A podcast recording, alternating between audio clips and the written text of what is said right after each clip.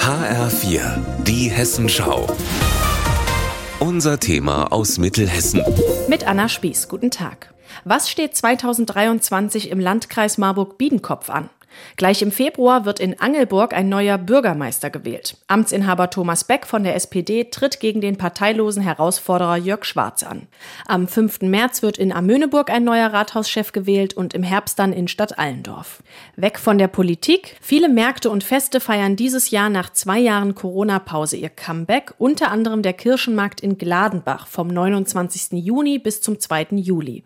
Bürgermeister Peter Kremer fasst die Highlights zusammen. Am Mittwoch, den 8. 28. Juni veranstaltet der Festwirt bereits eine Party für junge Menschen und Junggebliebene. Am Freitag die Wahl der Kirchenkönigin 2023. Beendet wird das Fest mit einem großen Höhenfeuerwerk.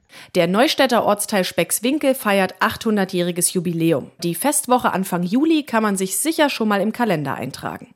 Auch in der Universitätsstadt Marburg stehen die bekannten Märkte und Feste auf dem Plan. Los geht es mit dem Marburger Frühling im April, gefolgt von etwas Neuem.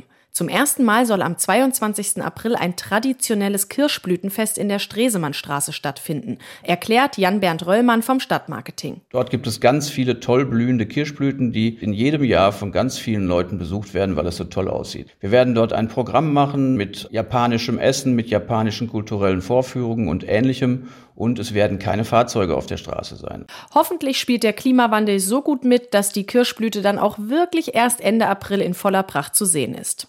Apropos Klimawandel. Natürlich ist auch das ein riesiges Thema im Landkreis. Der Ausbau von Solaranlagen ist dabei ein Baustein, erklärt Landrat Jens Womelsdorf. Wir hatten ja letztes Jahr das äh, Solarförderprogramm dann fortgeschrieben, weil es unheimlich gut angenommen wurde. Und das auch mit den weiteren Energiethemen wie die Bioenergiedörfer hier zu unterstützen in der Region. In Bracht ist man da zurzeit intensiv dran. Und da auch zu gucken, was wir in diesem Jahr vielleicht auch nochmal mit Umschichtungen erreichen können, um da weiter voranzugehen. Wie kann die Zukunft des Biedenkopfer Schlosses aussehen? Hier setzt der Kreis auf die Beteiligung der Bürgerinnen und Bürger.